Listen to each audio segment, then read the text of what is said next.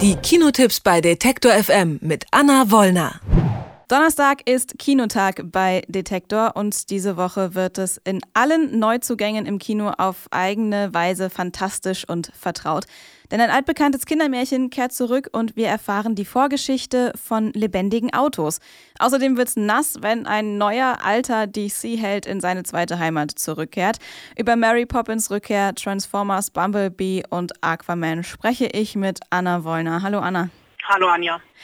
In Mary Poppins sind die Banks-Kinder aus dem ersten Film erwachsen und ihr altes Kindermädchen taucht wieder auf. Wie steht's denn inzwischen um die alten Hauptcharaktere? Ja, um die ähm, Kinder von einst eigentlich äh, gar nicht so gut, denn Michael ist frisch verwitwet, hat selber drei Kinder und so ein bisschen überfordert mit allem, vor allem mit dem Leben an sich, mit seiner Rolle als alleinerziehender Vater und auch mit den Finanzen der Familie. Denn das Haus der Banks im Kirschbaumweg 17 steht kurz davor, gefändet zu werden. Und äh, ja, als Retter, rettender Engel in der Not steht auf einmal Mary Poppins vor den äh, beiden äh, Erwachsenen und den drei Kindern und nimmt genauso wie vor 25 Jahren in Filmzeit und 54 Jahren in Echtzeit die Kinder mit auf eine fantasievolle Reise und ein Abenteuer. Wie im ersten Film tanzt Mary Poppins mit den Kindern durch so eine zauberhafte Zeichentrickwelt. Funktioniert das äh, so gut wie beim Vorgänger? Ja, der Film ist ähm, eine sehr liebevoll gemachte Hommage an das Original. Dick van Dyke, der damals den Laternenanzünder ähm, gespielt hat, hat am Ende hier einen kleinen Gastauftritt und der Film wirkt auch tatsächlich so ein bisschen wie aus der Zeit gefallen. Rob Marshall hat ihn gemacht, der ist so ein bisschen ja Musical-Experte, der hat unter anderem auch schon Chicago gedreht und Into the Woods, den auch mit der Mary Poppins Hauptdarstellerin hier, nämlich Emily Blunt.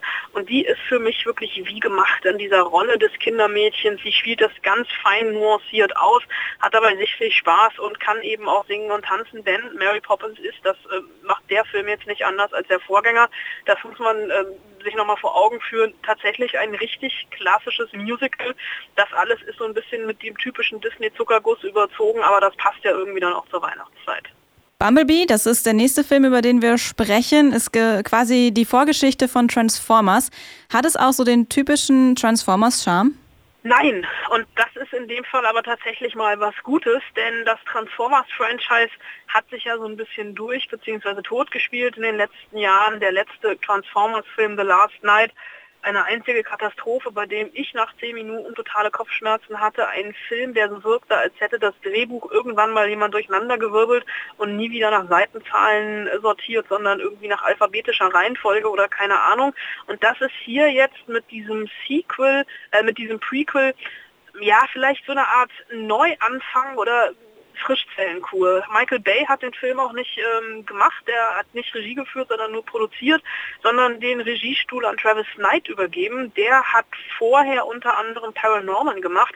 Der kennt sich also sehr, sehr gut mit Stop Motion aus. Und was ähm, Bumblebee hier jetzt macht oder der Film, ist tatsächlich die Reduktion aufs Wesentliche mit ein paar Neuerungen. Wir haben, und das finde ich wirklich beachtlich, oder es ist traurig, dass ich es beachtlich finde und da großen Wert drauf lege, ein Drehbuch von einer Frau, also eine Drehbuchautorin, die sich hier die Geschichte um Charlie ausgedacht hat, ein 18-jähriges Mädchen und das ist die nächste Neuerung. Wir haben eine Frau als Titelheldin oder als Heldin, die bekleidet ist. Wir erinnern uns alle, Megan Fox hatte nie oder gefühlt nie was an in den Transformers-Filmen. Haley Steinfeld hier darf jetzt tatsächlich was anhaben. Sie darf was sagen, sie darf was Gehaltvolles sagen. Sie, sie freundet sich mit einem äh, gelben Beetle an, den sie eigentlich pimpen will. Ähm, und in diesem Beetle steckt eben ein Transformer in den 80ern und das ist dann das nächste. Der Film spielt natürlich vor allen anderen und hat so ein bisschen so diesen klassischen 80er Jahre Retro-Charme. Das funktioniert über die Musik, das funktioniert über die Klamotten Klamotten und es ist nicht einfach nur so eine relativ große Materialschlacht, sondern konzentriert sich einfach aufs Wesentliche und hat deswegen erstaunlich Spaß gemacht dafür, dass ich das Transformers Franchise eigentlich schon abgeschrieben habe. Der dritte Film, über den wir äh, reden, kommt aus dem DC Universe. Nachdem die letzten DC-Filme beim Publikum nicht so gut ankamen, kommt jetzt Aquaman ins Kino. Können wir auf eine neue, coole Comic-Verfilmung hoffen? Ja, ich hätte selber nicht gedacht, dass ich das nochmal sagen werde in diesem Jahr. Das ist tatsächlich der zweite Film nach Wonder Woman aus dem DC-Universum, den man einigermaßen erträglich gucken kann. Ähm, Aquaman bekommt hier seine eigene Origin-Geschichte, nachdem er in der Justice League ja auch schon unterwegs war, wiedergespielt von Jason Momoa.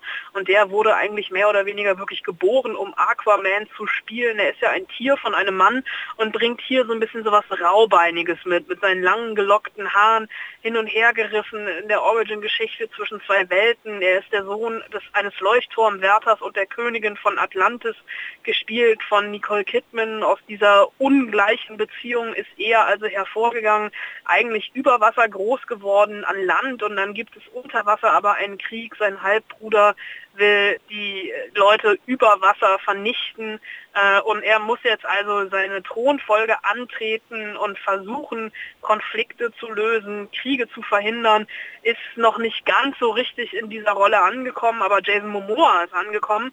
Äh, James Wan, der eigentlich ausgewiesener Horrorfilmexperte ist, hat das Ganze inszeniert und macht da so ein bisschen ja eine sehr bunte, eine sehr schräge, eine sehr schrille Unterwasser Welt raus, die einfach Spaß macht zu entdecken. Und ich wäre eigentlich ähm, gespannt, was passieren würde, wenn Mary Poppins da auf einmal auftaucht, weil es ja auch da diese Unterwasserszene gibt. Aber ähm, Aquaman tatsächlich ein Superheldenfilm, den man sich angucken kann. Die Unterwasserwelt, die du hast du gerade schon angesprochen in Aquaman. Wie wirkt die auf dich? Ist es den Machern gelungen? Ja, ich glaube, das ist tatsächlich ein Grund, warum Aquaman so lange gebraucht hat, ins Kino zu kommen, weil dieses Unterwasser-Weltenbuilding natürlich ein bisschen schwieriger ist. Ähm, es sieht schon sehr, äh, so, so ein bisschen so eine Mischung aus ähm, aus Avatar und von der Geschichte her dann Star Wars aus, eben unter Wasser, ähm, das hat schon was. Also das sind schon so Bilder, die wir so bisher noch nicht gesehen haben, ohne dass es aber einfach nur so pures CGI ist. Der Film spielt auch nicht komplett unter Wasser. Es gibt natürlich auch Szenen an Land. Aber das Unterwasser, also äh, Willem Dafoe als Seepferdchen oder Dolph Lundgren als Seepferdchen, das sind schon so Momente, für die es sich lohnt, ins Kino zu gehen in der Zeichentrick Kinderwelt, auf Abenteuer mit dem alten Käfer oder unter Wasser. Mary Poppins, Bumblebee und Aquaman entführen ab heute in andere Welten. Und über die Neuzugänge habe ich mit unserer Kinoexpertin Anna Wollner gesprochen. Danke, Anna. Gern geschehen. Alle Beiträge, Reportagen und Interviews können Sie jederzeit nachhören im Netz auf detektor.fm.